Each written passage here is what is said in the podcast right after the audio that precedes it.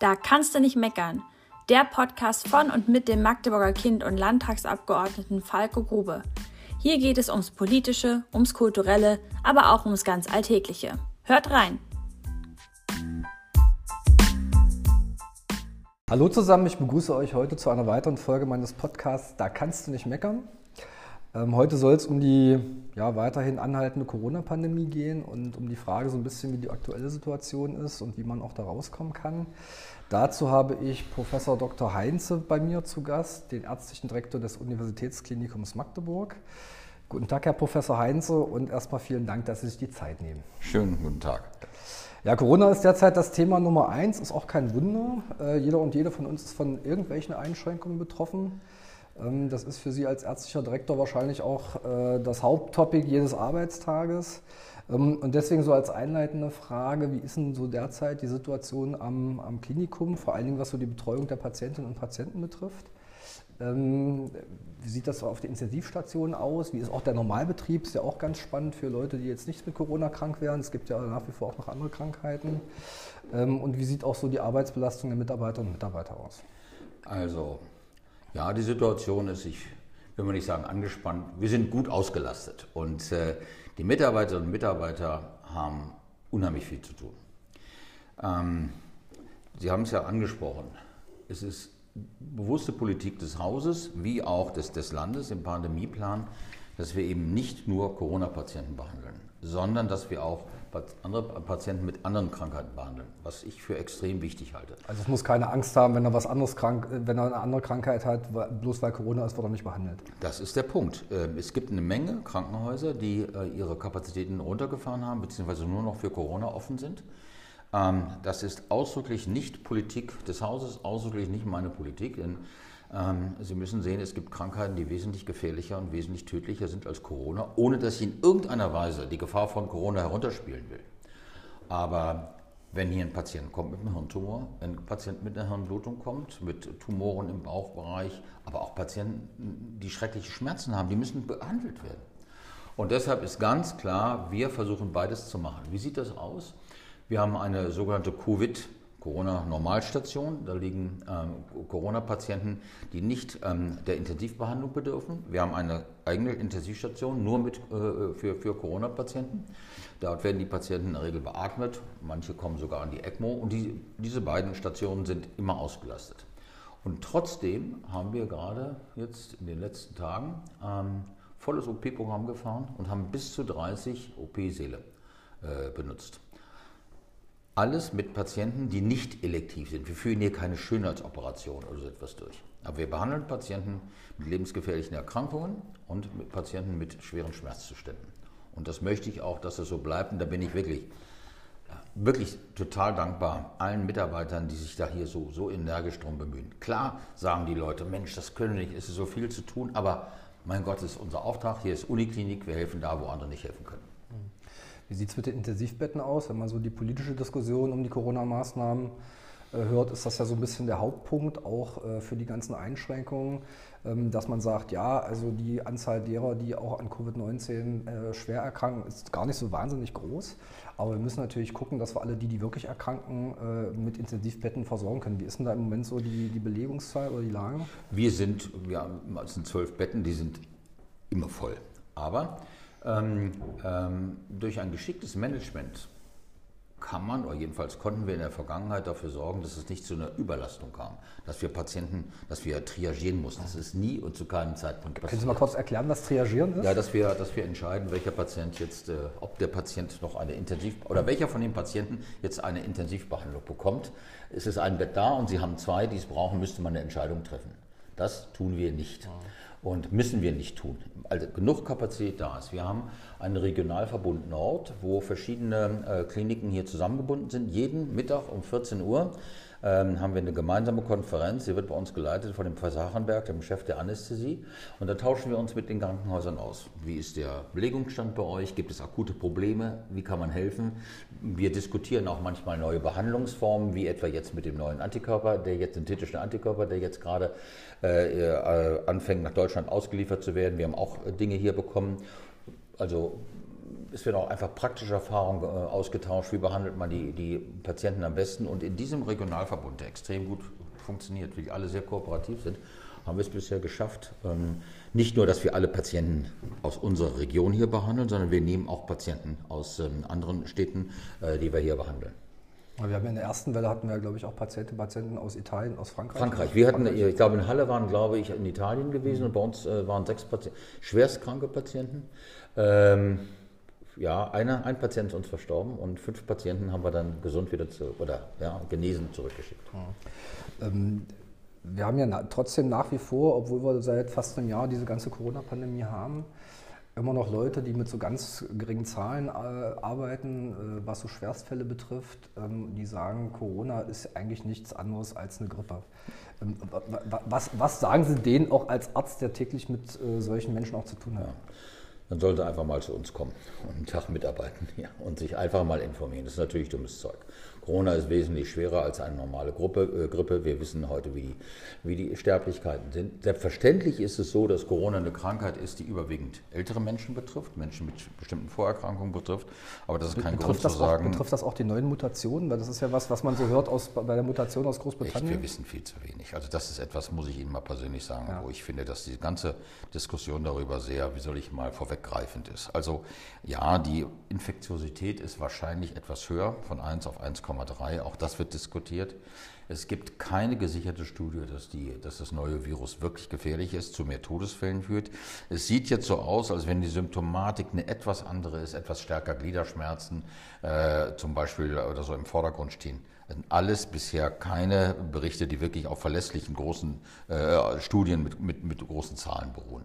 Also dass jetzt hier so eine, eine sage ich mal, Todesvariante unterwegs ist, dafür gibt es keine Evidenz. Ich habe gerade eben, bevor Sie kamen, gelesen, dass BioNTech wahrscheinlich auch gegen die südafrikanische Variante wirkt. Und äh, deshalb bin ich da sehr gelassen. Und Sie sehen ja auch, dass in England, wo ja eine von diesen Mutanten stark verbreitet ist, auch da sinken die Zahlen. Und die Infektion, die Schutzmaßnahmen, die wir hier greifen, Abstand am, und fast am wichtigsten, wie ich finde, hier die Maske, FP2-Maske, ähm, äh, die sind selbstverständlich genauso gültig für etwaige Mutanten. Also das ist nicht etwas, was mich im Augenblick, immer Stand heute, muss man ja sagen, ja, was mich da so wahnsinnig beunruhigt. Und ich meine, wissen Sie, wir haben, ob das jetzt Mutanten sind, wir haben ja gute Möglichkeiten, diese Pandemie auch zu kontrollieren.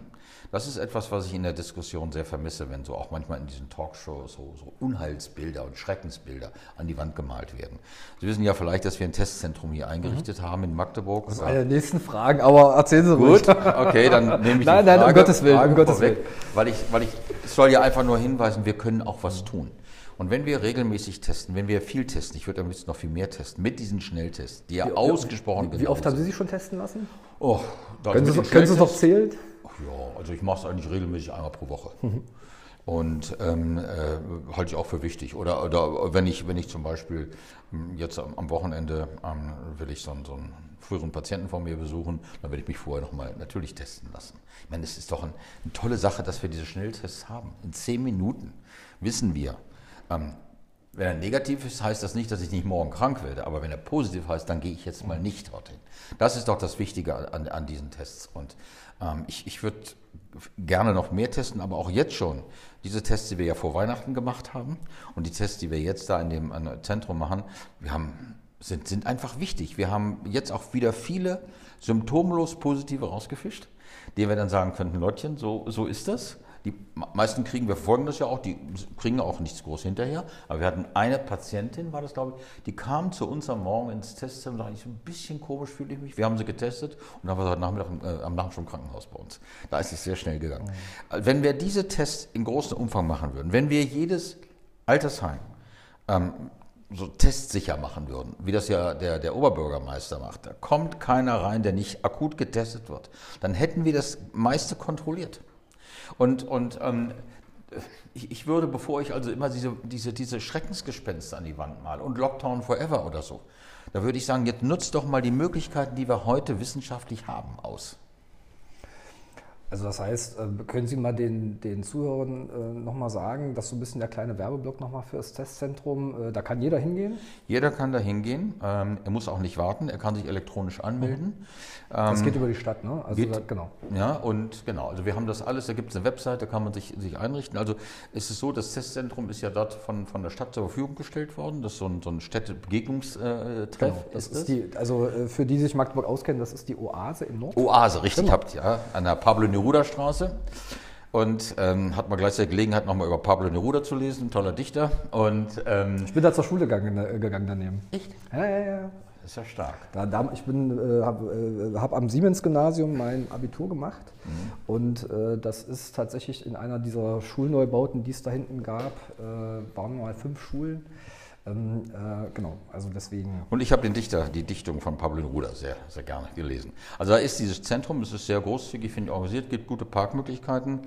Jeder kann dorthin. Die Öffnungszeiten sind auch so, dass sie auch, auch ähm, arbeitnehmerfreundlich sind. Und ähm, wir werden testen dort nicht nur, sondern wir beraten auch gerne. Wenn Leute Fragen haben, wie mache ich das jetzt, was können wir da tun, das sind erfahrene äh, Mitarbeiter, sehr erfahrene Mitarbeiter. Und ähm, jedenfalls die Rückmeldungen, die wir so kriegen, äh, sind die, dass äh, die Stimmung da ausgesprochen nett ist, dass man da gerne hinkommt.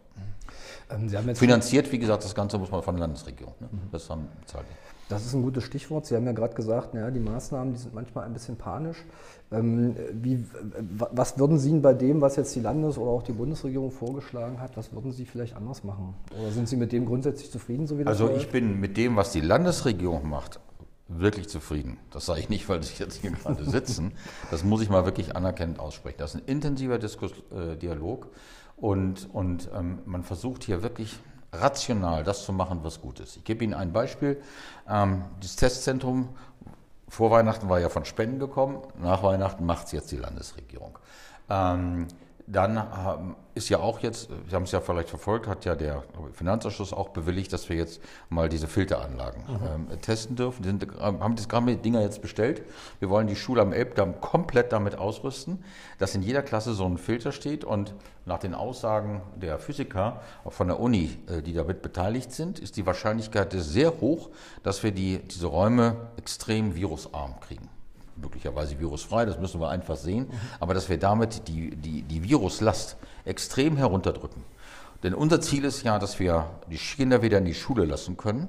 Und, ähm, ich, ich, äh, und ähm, das wird hier in der Landesregierung genauso gesehen. Also ich habe hier wirklich den Eindruck, und das sage ich nicht, um jemanden da irgendwie zum Munde zu reden, dass hier ein fantastischer Austausch stattfindet, auch mit dem Pandemiestab, was, was da alles eingerichtet ist. Das ist wirklich sehr gut. Und ich meine, wir haben in Magdeburg eine relativ niedrige Inzidenzzahl, wir sind deutlich unter 100. Und ähm, das, das hängt auch mit dieser Art der rationalen Politik zusammen. Was mir hier auch besonders gut gefällt, ist, dass, dass man eben auch sagt, wir haben das Ziel, die Schulen zu öffnen. Wir haben auch das Ziel, wenn es irgendwie geht, ein normales Leben zu führen. Und jetzt komme ich auf die Bundesregierung. Mhm. Hm, da muss man natürlich differenzieren, da, da, wird ja auch hervorragende Arbeit geleistet, aber mir wird zu wenig über, über wissenschaftliche Möglichkeiten äh, der Prävention auch gesprochen. Warum zum Beispiel hat man dieses Thema der Luftfilter nicht gründlich mal diskutiert in der Sommerzeit, als, wir, als die, die, die Zeiten niedrig waren? Nicht da schon große Untersuchungen gemacht? Ganz, es gibt ganz wenige Orte, wo das untersucht wurde. Und warum nicht eine systematische Strategie entwickelt? Ja, dass man sagt, ich stelle überall in allen öffentlichen Räumen, Gebäuden so ein Ding auf. Wenn es denn funktioniert, das untersuchen wir jetzt. Kann ja sein, Wissenschaft, dass es nichts bringt, aber das hätte ich im Sommer gemacht. Ich hätte im Sommer, als wir die Kontakte nachverfolgen konnten, ähm, Institutionen eingesetzt, die, die untersucht hätten, wo steckt man sich dann an? Stecke ich mich denn überhaupt in einem großen Kaufhaus an, wenn alle eine Maske tragen? Ähm, warum hätte ich das gemacht? Weil wir das doch Problem haben mit diesem undifferenzierten Lockdown, unsere Wirtschaft massiv zu schaden. Und übrigens darüber hinaus kulturelle und soziale äh, Schäden anzurichten. Und ich hätte gerne einfach solche Zahlen. Ähm, keine Ahnung, ob das stimmt. Ähm, das ist eben das Bedauerliche, dass wir keine klaren Zahlen haben. Aber zumindest hat, irgendein, hat der Berufsverband, glaube ich, der Friseure, irgendwie gesagt, äh, pro Tag finden normalerweise in Deutschland 800.000 Frisuren, Haarschnitte statt. Und angeblich haben sich unter zehn Leuten in einem Jahr beim Friseur angesteckt. Muss man da, daraus die Schlussfolgerung ziehen, die gesamten Friseure äh, äh, da das, die, zu schließen und, und sagen, das ist mein Wissen, das ist das Problem, was ich habe. Ich finde, wir haben die Sommerzeit zu wenig genutzt, um wissenschaftlich diesen Dingen nachzugehen. Wann stecke ich mich an, wo stecke ich mich an? Und welche Geschäfte kann ich offen lassen und welche muss ich tatsächlich schließen? Da hätte ich gerne Grundlagen, wissenschaftliche und aus meiner Sicht, nach meiner Kenntnis, gibt es die nicht. Das finde ich auch schade. Ähm, die Zuhörerinnen und Zuhörer können es leider nicht sehen, aber ich habe meine Corona-Matte mit ganz viel Mut selber abgenommen. Das sieht auch genauso aus. Bei mir macht es meine Tochter.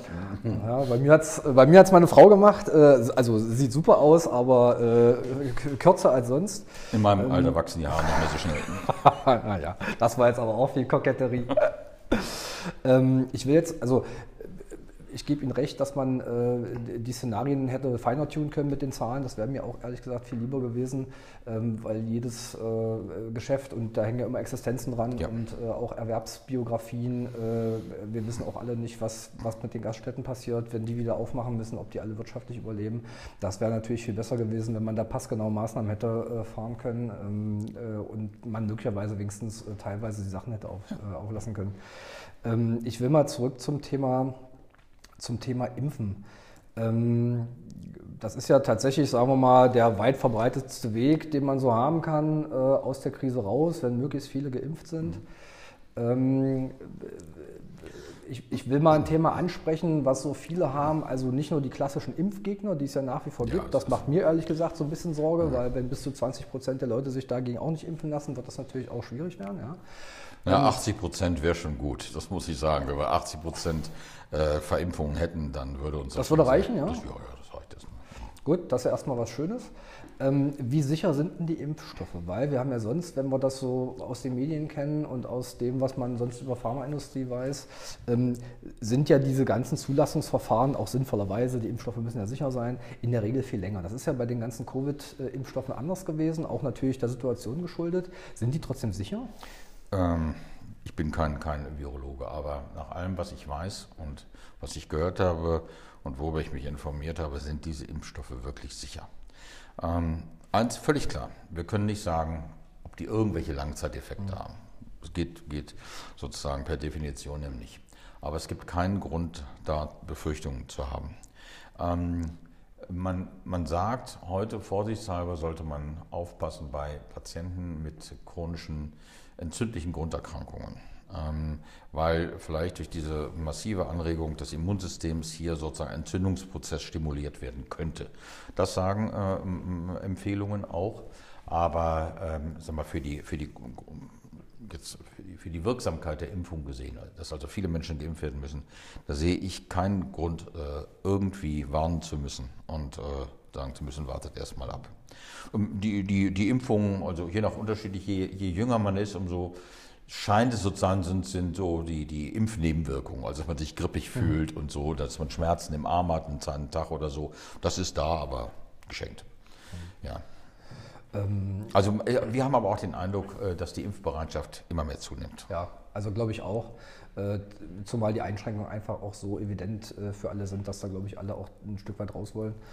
Ähm, man liest so, dass im Pflegebereich oder auch beim medizinischen Personal ähm, doch eine relativ hohe Anzahl von Leuten auch da ist, die sich nicht impfen lassen wollen. Ist das hier die Erfahrung nee. im Hause auch? Nein. Weil das hat mich ehrlich gesagt ein bisschen verwundert. Das mich konnte ich nicht so richtig glauben. Mich auch, ehrlich gesagt. Und ich, also hier im Haus ist es nicht der Fall. Also ähm, die nimmt auch, auch täglich zu. Wir hatten mal eine anonyme Umfrage gemacht, da waren wir, glaube ich, schon bei 70 Prozent, die sich impfen lassen. Generell nochmal. Das war aber schon länger her. Ich bin überzeugt davon, jetzt wo wir ja Impfungen durchführen, mhm. ähm, dass ähm, äh, auch zunehmend sagen wir, die Angst vor der Impfung verloren. Wir haben ja hier auf dem, auf dem Unigelände eine, in der Hautklinik eine Impfstation eingerichtet. Da werden dann die, diejenigen, die sich impfen lassen wollen, natürlich freiwillig, selbstverständlich, werden auch umfangreich nochmal aufgeklärt. Ähm, wir haben bisher von keinem, also irgendwelche längerfristigen unangenehmen Effekte gehört oder so etwas. Also deshalb glaube ich, das wird auch äh, die Bereitschaft immer mehr zunehmen. Also das ist nochmal der Werbeblock. Wenn die Impfstoffe da sind, sollte sich möglichst auch jeder und jeder von den Zuhörern impfen lassen. Ja, absolut. Also man wird diskutieren, wie weit man runtergeht, weil äh, es könnte hier sein, also man, die Diskussion, die geführt wird im Augenblick, ähm, ist ähm, die, soll man Kinder impfen? Ähm, das Problem ist ja. Das wäre meine letzte Frage gewesen, auch aus ich äh, könnte persönlichen also, toll, Mensch, toll, ein Herz, eine Seele. Ähm, nein, also je jünger man ist, umso heftiger sind die Reaktionen und ähm, die, die aller, allermeisten Kinder kriegen ja nichts. Ja, die sind durchaus Überträger, aber sie haben selber keine Symptome. Und man muss ja immer gucken, jede Behandlung, die man Menschen zukommen lässt, und die Impfung ist ja, wenn Sie so wollen, auch ein Medikament, was man jemandem gibt, mu muss ja auch dem Individuum nützen. Mhm. Und diese Diskussion ist jetzt natürlich da. Es liegen auch einfach zu wenig Erfahrungen vor. Man kann argumentieren, in seltenen Fällen werden auch Kinder krank. Da gibt ja auch dieses so Kawasaki-Syndrom, also eine Überreaktion auf das Covid, ist selten, aber gibt es. So könnte man argumentieren. Andere sehen das anders. Die Diskussion ist im Gange. Es ist auch im Gange Diskussion, wenn ich Kinder nicht impfe, kann ich dann Herdenimmunität, also eine ausreichende Immunlage erreichen. Das ist ähm, in der Diskussion. Ähm, aber was ich finde, was, worüber wir nochmal intensiv nachdenken müssen, in welcher, wer soll wann geimpft werden? Also zum Beispiel ein Petitum, was ich hätte, ist, ähm, dass man diejenigen, die für das öffentliche Leben wichtig sind, dass man die nicht vergisst. Also nicht jetzt sagt, nur die, die alten Menschen, wow. sondern ähm, was ich ja vorhin sagte, äh, äh, die, die könnten ja auch durch, durch sorgfältige ähm, Testmaßnahmen eigentlich gut geschützt sein, wenn man das konsequent durchführt, dass man nicht, nicht als Alternative, aber parallel versucht, zum Beispiel Lehrer zu impfen. Also ich meine, die, auf die, die haben eine, eine, ganz große Aufgabe. Und viele von denen, wir sind ja wieder in der Elbdarm-Schule mit denen auch im Gespräch, sind wirklich fantastisch motiviert und wollen helfen, sagen auch, es kann nicht sein, dass Kinder, wenn überhaupt digital irgendwo fremdversorgt werden. Schule ist, da geht es doch nicht um Wissen, da geht es auch vor allem um Kompetenzen, da geht es um Sozialverhalten, da geht es, die Kinder müssen Strukturen lernen und ist so bei, weiter. Ist bei Kitas ja das Gleiche. Ist dasselbe. Also klar, das meine ich jetzt selbstverständlich auch. Und klar sind die da in einer, in einer Gefahrenzone. Denen muss man helfen, den Lehrern. Also die würde ich ganz oben zum Beispiel sehen, ja, in der, in der, in der Impfnotwendigkeit. Ja, also ich glaube, das ist insofern ja eine Diskussion. Äh, Im Moment haben wir leider den Fall, dass auch durch die Lieferschwierigkeiten an die ja. EU äh, wir leider eine Diskussion im Promillbereich führen, weil einfach die Impfstoffe leider nicht da sind. Da hoffe ich, dass das tatsächlich mal besser wird. Aber da haben wir beide wahrscheinlich oder mit Sicherheit leider keinen Einfluss. Aber ich muss auch sagen, auch da hier, hm, auch die Landespolitik, mhm. Sie haben einen guten Job gemacht, muss man sagen. Was möglich war, glaube ich, haben wir, haben wir nach Sachsen-Anhalt bekommen. Gut, das äh, freut mich auf jeden Fall zu hören. Äh, eins kann man, glaube ich, ziemlich sicher sagen, wenn die Impfstoffe da sind, können die hier in Sachsen-Anhalt auch relativ schnell und gut verimpft werden. Ja, das ist alles ähm, vorbereitet, alles. Ja, also hier wird kein Impfstoff tatsächlich irgendwie verkommen. Nein. Und das ist dann zumindest äh, gut, wenn der Startschuss gegeben werden kann, dann können wir auch loslegen. Herr Professor Heinzer, herzlichen Dank für das Gespräch. Ähm, liebe Zuhörerinnen und Zuhörer, äh, Covid ist äh, in aller Munde und äh, man liest allen halben und hört allen halben. Ich hoffe, es war trotzdem spannend und interessant und äh, es war vielleicht auch das eine oder andere Neue dabei. Nochmal herzlichen Dank und Ebenfalls. an euch. Bleibt gesund. Tschüssi. Ja, tschüss. Das war Da kannst du nicht meckern, der Podcast von und mit dem Magdeburger Kind und Landtagsabgeordneten Falco Grube. Wir sagen Tschüss, bis zum nächsten Mal und bleibt gesund.